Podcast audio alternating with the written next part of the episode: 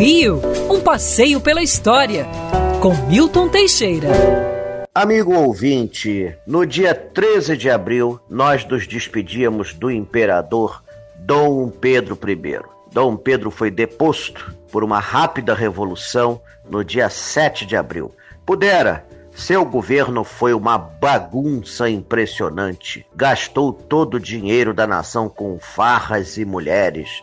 Deixou os amigos roubarem o tesouro público até não poder mais.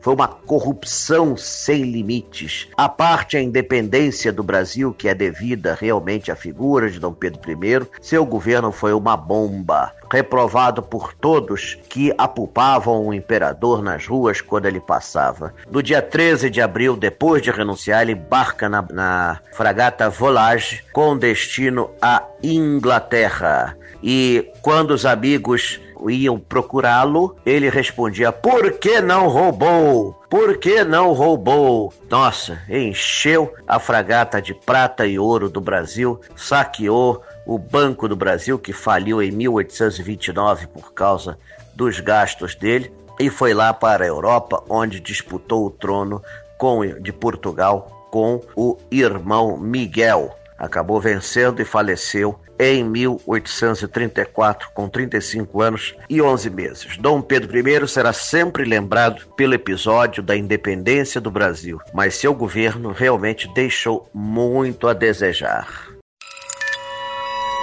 Quer ouvir essa coluna novamente? É só procurar nas plataformas de streaming de áudio. Conheça mais dos podcasts da Band News FM Rio.